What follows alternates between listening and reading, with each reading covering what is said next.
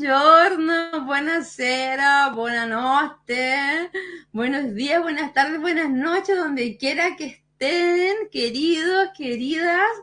Comenzamos con un nuevo programa de inclusivos en TVR Ñuble, donde estamos todos, todos juntos. Y vamos a continuar hoy día con las emociones.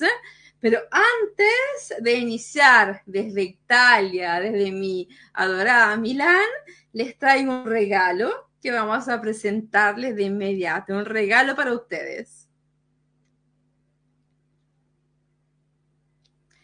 Esto que están viendo es, es, parte del centro histórico de Milán y es la aguja, el monumento que se hizo a la moda de Milán. Como ustedes ven en fondo está como el nudo que hicieron y la aguja está pasando casi como si pasara por debajo para coser la ciudad. Más allá, en el fondo, se ve el castillo Sforzesco y ven esta parte central que es de verdad muy, muy linda, hermosa, muy, muy, muy, muy bonita. Este es el primer regalo que le traemos, el primer regalo que le traemos hoy día. Y vamos, vamos a compartir en algunos grupos, damos las gracias a los que estamos compartiendo, a Intercultura Creativa Chile Italia, al colectivo Intercultura eh, de Mariano Comense, damos las gracias a la Universidad Católica del Sacro Cuore que nos está condividiendo a Educadamente, a chilenos en Roma, los estamos saludando, también a los guayconautas, Saludamos a nuestras queridas asociaciones Violeta Parra en Europa. Saludamos también a Cefos, Ley, libro escrito de eh, Laura Piccini y su grupo de, poeti, eh, de poetas toscanos. Y les damos las gracias también a su cultura que nos va a compartir. Lo hermoso es poder compartirnos y continuar a hacernos conocernos y querernos también, ¿no? Yo creo que esto es muy importante. Y vamos a comenzar hoy día hablando de algo bastante importante. Habíamos quedado en no minimizar, no ridiculizar y escuchar las emociones de los niños. Hoy día vamos, vamos a hablar también de esto, vamos a continuar en esto porque es muy importante. Em, y vamos a preguntarnos eh, qué pasa cuando los niños eh, están delante de una emoción muy fuerte. Em, ¿Qué pasa cuando escuchan desde pequeñitos la palabra muerte o que alguien muere? Vamos a comenzar con este ejemplo para, para ir adentrándonos en el tema. ¿Por qué? ¿Por qué? Porque esto ha sido una, una constante, un constante miedo durante la pandemia, por lo cual tenemos mucho que trabajar con los pequeñitos que han perdido eh, abuelos, abuelitas, mamás, papás, tíos, tías en todo el mundo. ¿Ok? Eh, no se asusten, sobre todo les pido esto, porque a veces es un tabú hablar de muerte cuando la muerte está junto a la vida, ¿no? Pero en este caso ha sido una cosa dilagante y pervasiva, ¿no? Ha, llegado como la, una ola inmensa de dolor. Y este, esta em, las emociones que ha producido han afectado y continuarán a afectar por mucho tiempo los niños, los jóvenes, los adultos eh, estamos comenzando, al menos en Europa, a crear programas para dar financiamientos para que la gente tenga, por ejemplo, eh, ahora salió una, un ayudo, un fondo eh, de 500 mil pesos más o menos para cada persona que necesite un psicólogo y psicólogos que adhieren que puedan verlos en 180 días, en el sentido, en ese, en ese lapso de tiempo. Estas cosas son muy, muy importantes porque el psicólogo cuesta y porque es justo también ayudar a la gente. Ahora, yo les decía, no se asusten, em, porque puede ser un tabú, eh, porque da miedo, porque puede ser un tabú en casa, incluso en las escuelas, en los kinder, hablar de esto. Por lo cual vamos a comenzar por un ejemplo para comprenderlo mejor. Imaginemos que hay un niño que se llama Pedro, por ejemplo, y, que el primer día de kinder o pre-kinder, mientras en círculo los niños se presentan, cuentan de su familia, dice, em, yo me llamo Pedro, vivo con mi mamá, mi papá y con mis abuelos, y mi abuelito se murió se acaba de morir. ¿Qué pasa en los otros niños cuando escuchan esto? lo que pasa es que se asustan, se asustan porque no quieren perder a sus abuelitos o porque quizás algunos de ellos o muchos de ellos no han afrontado una, tal realidad, ¿no? Entonces, vamos a hipotizar a qué harían los niños o qué harían. ¿Qué pensarían, ¿no? Los peques, los pequeños podrían pensar que Pedro eh, es un mentiroso, que Pedro no es un buen niño, porque dice, porque está diciendo que los abuelos mueren, eh, no que su abuelo, ellos lo generalizan, ¿no? Eh, algunos niños podrían incluso pensar que Pedro puede contagiarles la muerte incluso. Eh, ¿Por qué? Porque es algo desconocido y que te aleja definitivamente de alguien que amas, eh, abuelos, papás, mamás, hermanos, tíos, amigos. Entonces ahora más que nunca es importante trabajar sobre estas emociones y explicar esto. Eh, podrían hasta querer pegarle a este niño o enojarse con él o aislarlo porque piensan o pueden llegar a pensar que la muerte es contagiosa.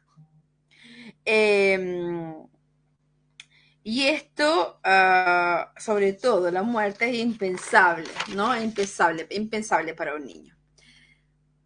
Consejos, sí, podemos dar consejos a los papás, a las mamás, a los caregivers, a las maestras, a las profesoras.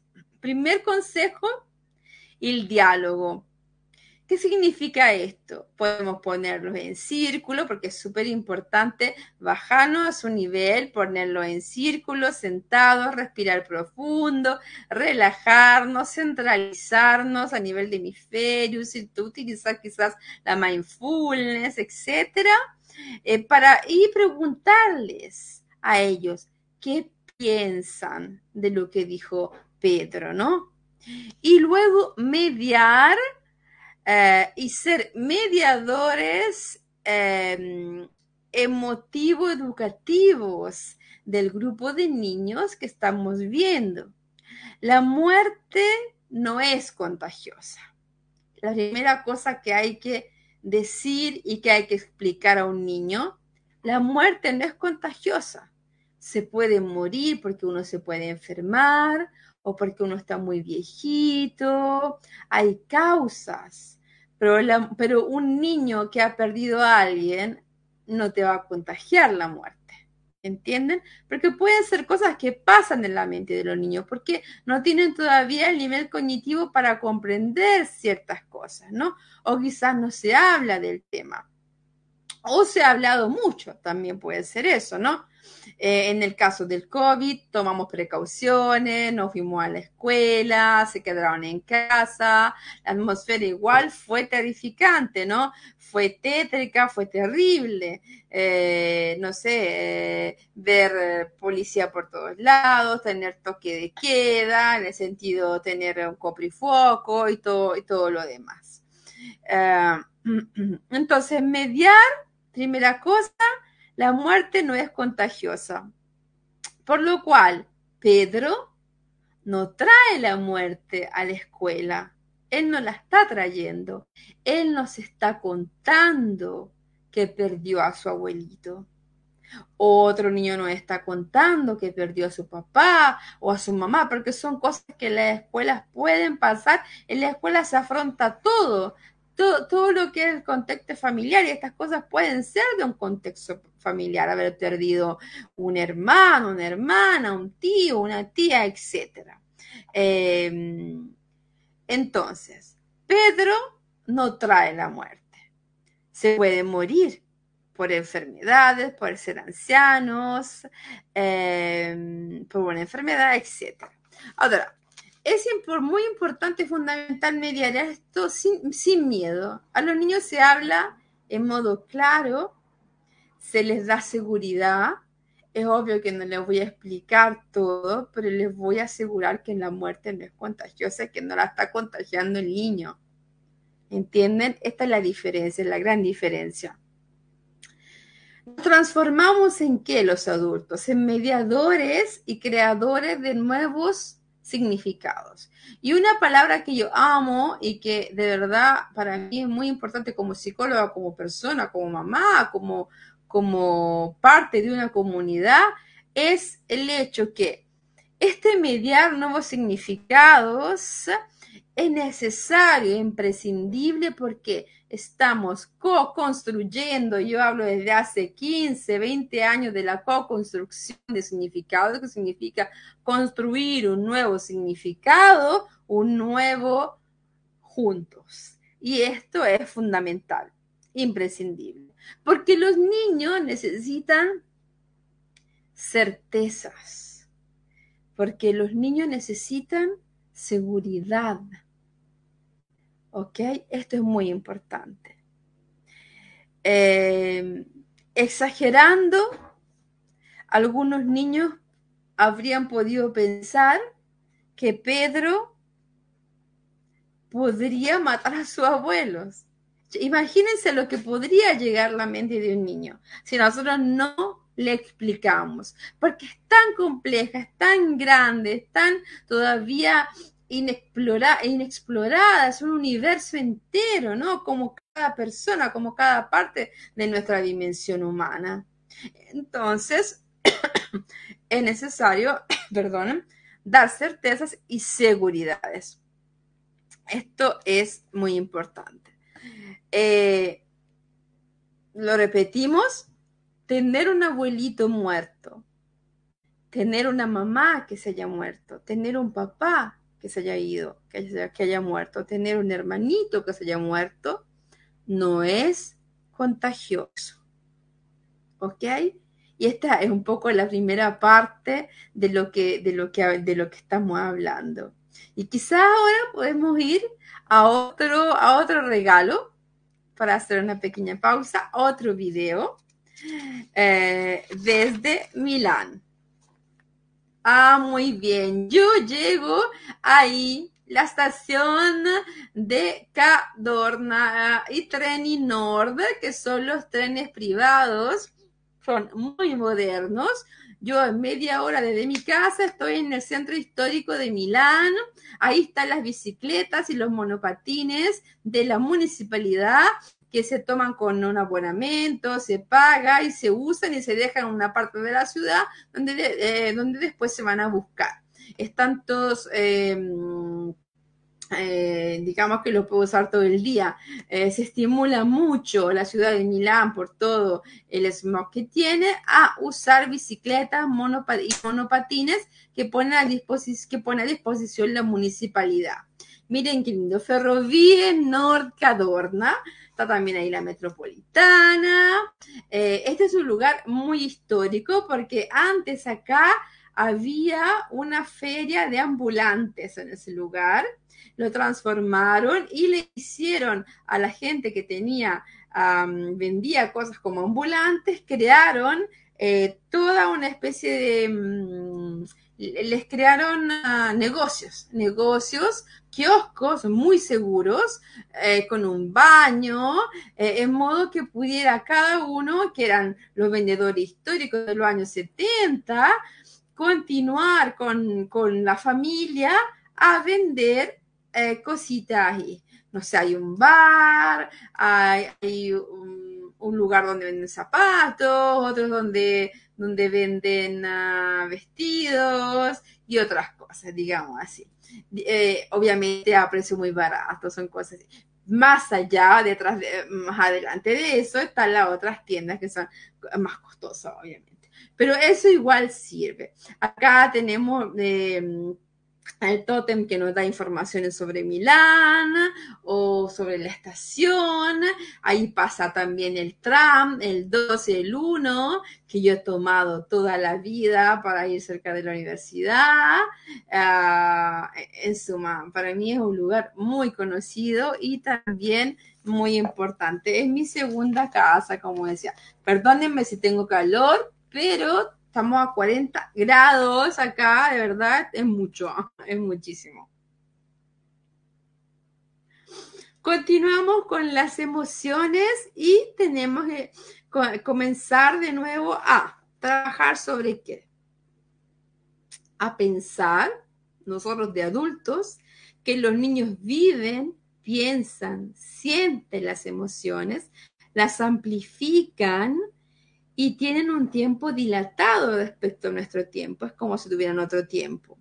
Darnos cuenta y estar conscientes de eso, tener una conciencia consciente, como dice un amigo filósofo con el cual hablo muy seguido, eh, es importante. Entonces, como adultos, como caregivers, eh, caregivers, perdón, tenemos que reconocer que a veces y no solo a veces, sino muchas veces tenemos miedo de las reacciones fuertes de nuestros niños, de nuestros alumnos, de cómo, cómo se emocionan, cómo reaccionan a veces en modo que nos parece exagerado delante a pruebas de la vida, del contexto, de situaciones, de peleas.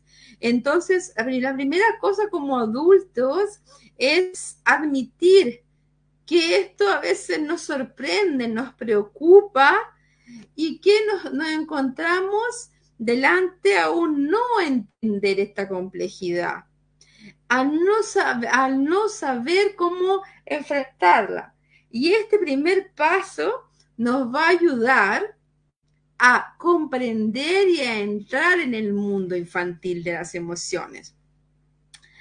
Eh, y, y, esto eh, no es solamente mental, es físico y mental. Y es muy importante esto, porque eh, físicamente y mentalmente bajaremos de nuestra nube de adultos donde pensamos que sabemos todo y lo que no sabemos lo inventamos, ¿no? Estoy bromeando, donde de verdad pensamos a veces que, que sí está haciendo, un berrinche, no quiere ir a la escuela porque, porque quiere quedarse en la casa, en realidad puede pasar que tiene, le tiene miedo a alguien, a un profesor, a otro niño. Es importante esta parte, ¿no? De lograr eh, bajar de esta nube adulta y ir hacia él o ella hacia el niño, la niña, ¿ok?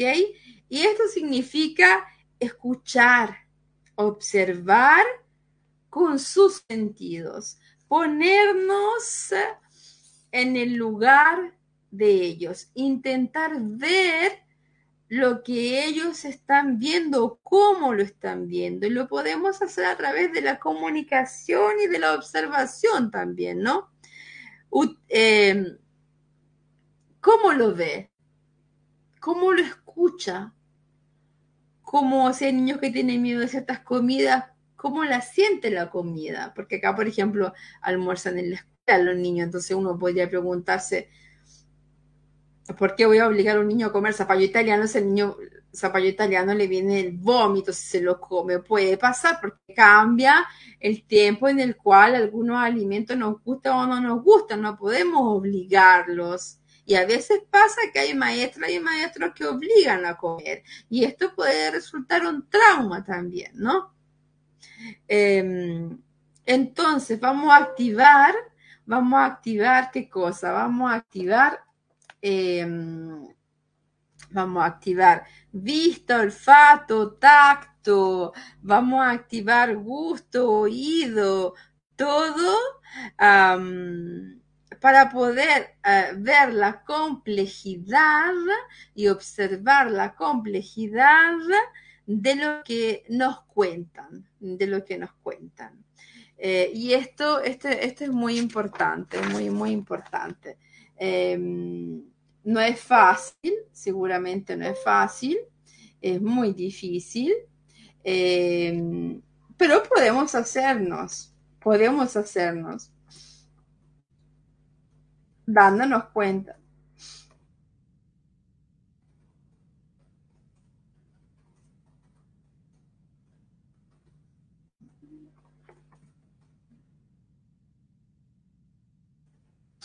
Y ahora vamos a ir a una breve pausa presentando los otros canales y después vamos a retomar con el argumento.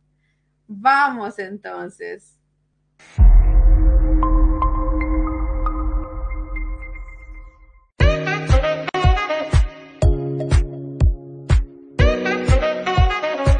Sala de Arte Mercado, por TVR Ñuble. Síguenos por todas nuestras redes. Una conversación necesaria con artistas de Chillán, Chile y el mundo. Sala de Arte Mercado, arte de Ñuble para todos.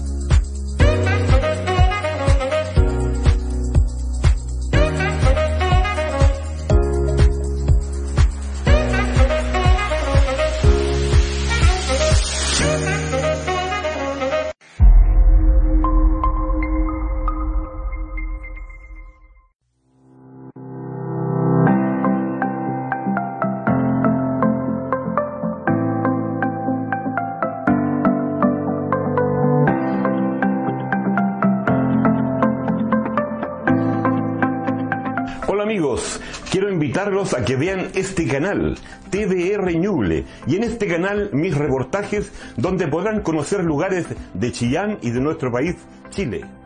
Soy Manuel Guerra, director y productor de reportajes MG, y les vengo a mostrar lugares increíbles de nuestro país, lugares también vistos desde el cielo con un dron. Entonces quedan todos cordialmente invitados a que nos juntemos en este canal TDR Ñuble. Nos vemos.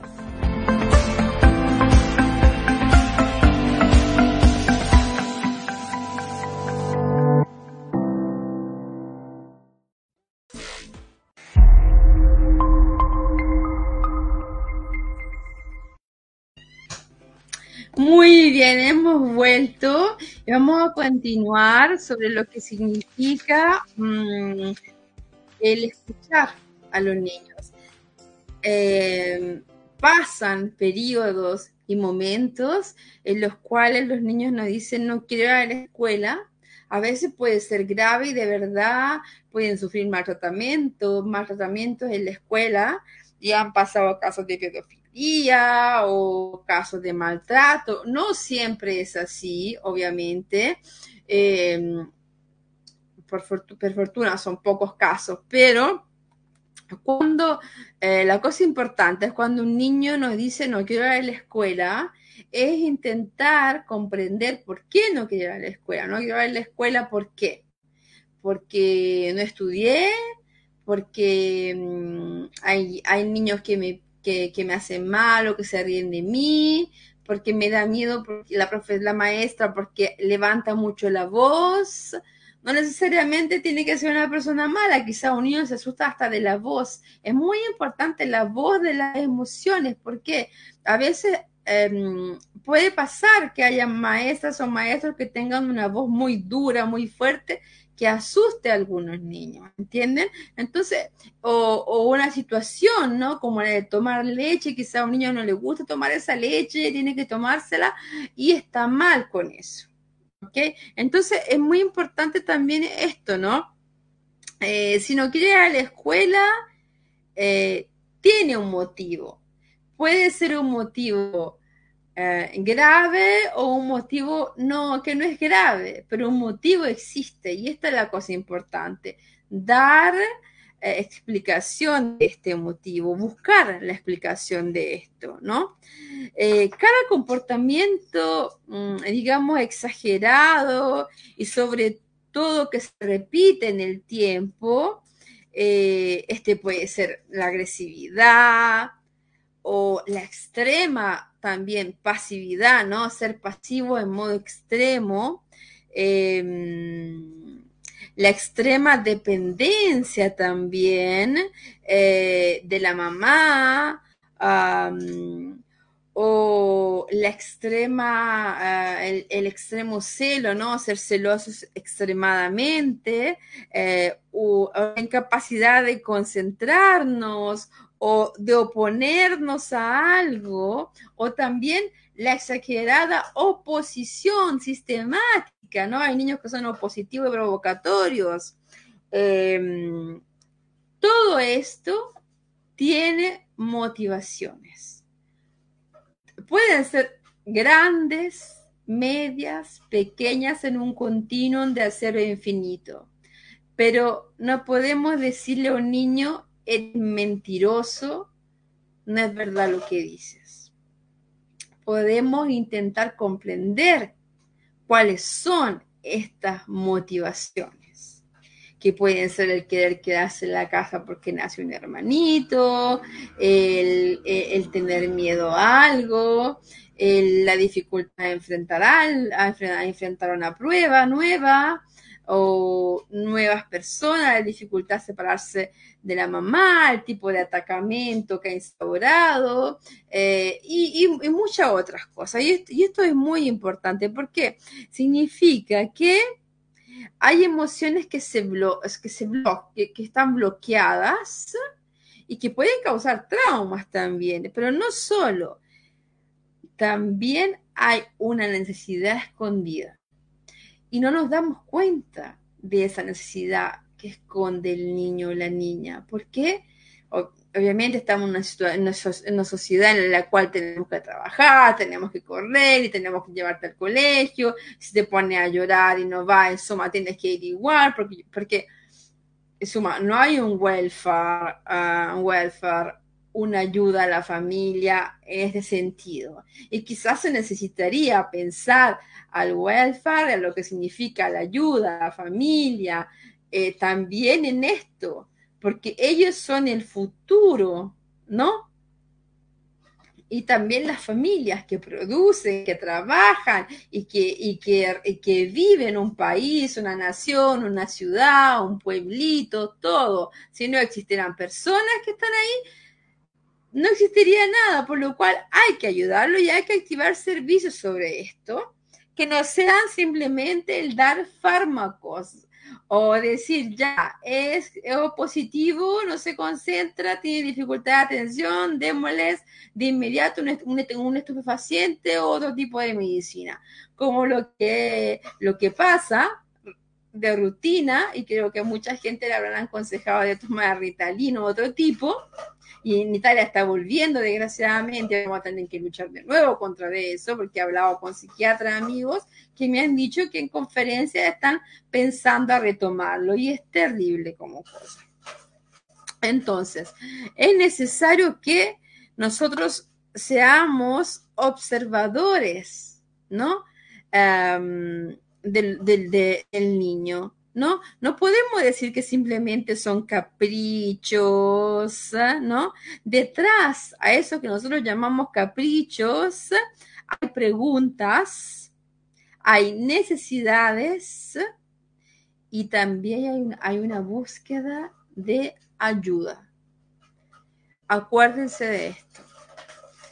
Los niños, detrás de toda esta exageración que nos parece ver, buscan ayuda y la ayuda se la podemos dar nosotros como caregivers, como los que nos, tendríamos en teoría que eh, ser los encargados de cuidarlos. Y esto es fundamental. Entonces, como le decía, detrás a cada capricho, a cada rabieta, existen preguntas, necesidades y sobre todo nos están pidiendo ayuda. Y cuando estas nos vienen, digamos que no las reconocemos porque no tenemos tiempo, porque, porque tenemos que trabajar, porque la vida va rápida, ¿no? Eh, el niño ah, siente que nadie, que absolutamente nadie lo escucha o lo quiere escuchar. Y uno no lo sabe o no lo piensa, pero se pregunta, se hace preguntas. ¿Por qué no me escuchan? Y, esto nos deja como reflexión. Yo creo que la reflexión que podemos dejar hoy día y que es muy importante es que cuando esto continúa en el tiempo, eh, dejamos de concentrarnos sobre el niño y tendríamos que darle más atención porque lo necesita. Y también porque en el tiempo podría eh, desarrollar síntomas físicos como tics, como por ejemplo vómito, dolor, eh, dolor a la guatita, hemicraña, dolor a los huesitos, gastritis incluso. Hay niños de 11 años que terminan con gastritis en el hospital. están ya estresados a 11 años. ¿Se pueden imaginar esto? ¿O que tengan depresión a 8 años? O sea, ¿tenemos que cuidarlos? Sí, porque podemos hacer prevención, porque podemos aprender. Y Inclusivos quiere esto, quiere continuar a hablar de esta parte, que es bien larga, ¿no? De las emociones que tiene que ver con todo, en fin, porque podemos siempre aprender algo más y transmitir somos ah, comunicadores de la ciencia humana, ¿no? La psicología no nació sola, la psicología nace de nuestra misma observación de nosotros mismos y de, las otras personas. No la, no la inventó, es verdad que quisimos hacer la científica, pero significa observar el comportamiento. Y no solamente eso, el espíritu, la motivación, lo que está dentro y afuera. Y esto es imprescindible para mejorar el bienestar de las generaciones y también de todos en, todo el ciclo de vida, porque esta, esto al final, si lo piensan, nos afecta a todos. Nos llega en, momentos, en cualquier momento, ¿no? Esto. Entonces, dicho esto, necesitamos tener presente, y acuérdense, que no todos los comportamientos de los niños y de las niñas son caprichos. Algunos son mensajes de celos o de cosas pequeñas, pero otros pueden ser de cosas más graves. Esto es importante. Y antes de cerrar, y por favor acuérdense de utilizar todos sus sentidos y va a bajar, bajarse físicamente. Cuando hablas con un niño tienes que bajarte, ponerse a su nivel. Significa estar bajito y hablar con él o en círculo para no darle miedo y no decirle continuamente, mírame a los ojos, porque eso produce vergüenza. Es es una emoción social y es muy dolorosa. ¿Ok? Y antes de terminar, vamos a un video con mucho cariño. Este video es del Castillo Esforzesco de Milán. Mi querido, mi querido Castillo Esforzesco. Miren qué hermoso, qué hermosura. Es precioso. Acá en este periodo se hacen actividades, conciertos, al aire libre. Hay un bar incluso dentro del mismo castillo accesible a toda la gente. Ah, soy yo que lo estoy saludando, obviamente. Mm, temprano en la mañana, como siempre, con mis florcitas. y con mucho cariño. Y de nuevo el castillo. Y es hermoso poder compartir con ustedes en TVR Ñuble. Yo estoy acá, nosotros estamos acá para ayudarles y para compartir cosas. Y lo que vamos a compartir son las emociones, porque las emociones las tenemos todos y este, este mes nos vamos a dedicar todo el mes y quizás también parte de agosto hablar bien del argumento, porque es un argumento estudiado y muy muy importante. Siento mi canción, la canción de inclusivos. Vi saluto con un abbraccio forte dall'Italia, con amore, con, con affetto, vi voglio bene, significa los quiero mucho, vi voglio bene.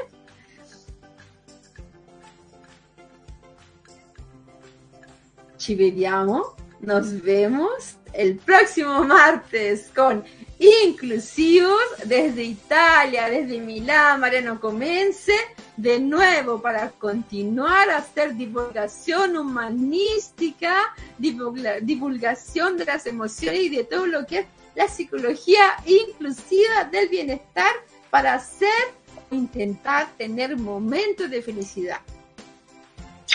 Un bacio e un abbraccio, Joana Laura Méndez.